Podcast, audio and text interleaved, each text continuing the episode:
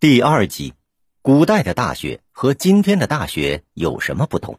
大学在古代一般写作太学，又称上祥、东序、右学、东郊，是官办的教育王公贵族子弟的地方，高于小学一级。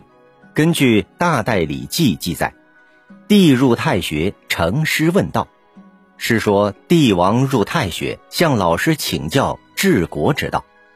太学之名由此而来。太学从西周开始出现，《礼记》记载：“大学在郊，天子曰辟雍，诸侯曰叛公。”是说当时的大学设在郊外，其中周天子所建的称为辟雍，诸侯所建的称为叛公。学生十五岁入太学，从西汉开始。太学的主要任务逐渐演变成讲学授徒，培育人才。汉武帝时期采纳董仲舒和公孙弘的建议，在京师长安设立太学。太学之中设五经博士学位，每名博士配备五十名弟子，专门学习和研读儒家经典、诗书礼易春秋。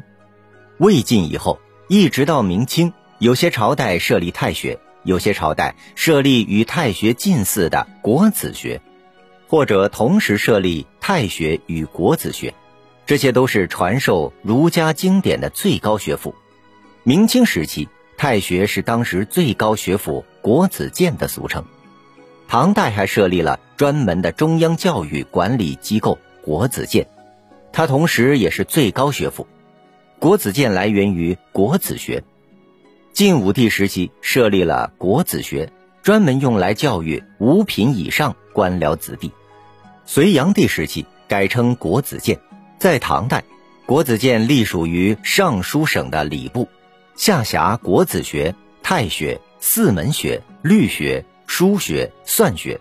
国子学、太学与四门学都是传授儒学的，律学、书学、算学是培养法律、书法。数学人才的，宋代分别设立西京国子监、东京国子监，元代分别设立不同的国子监，管辖不同的国子学。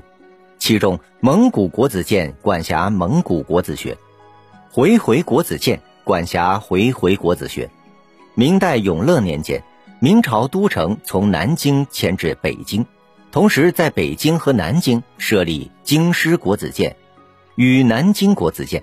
清代的国子监沿袭明代，国子监的学生称为国子监生，国子监的学期从半年到十年不等。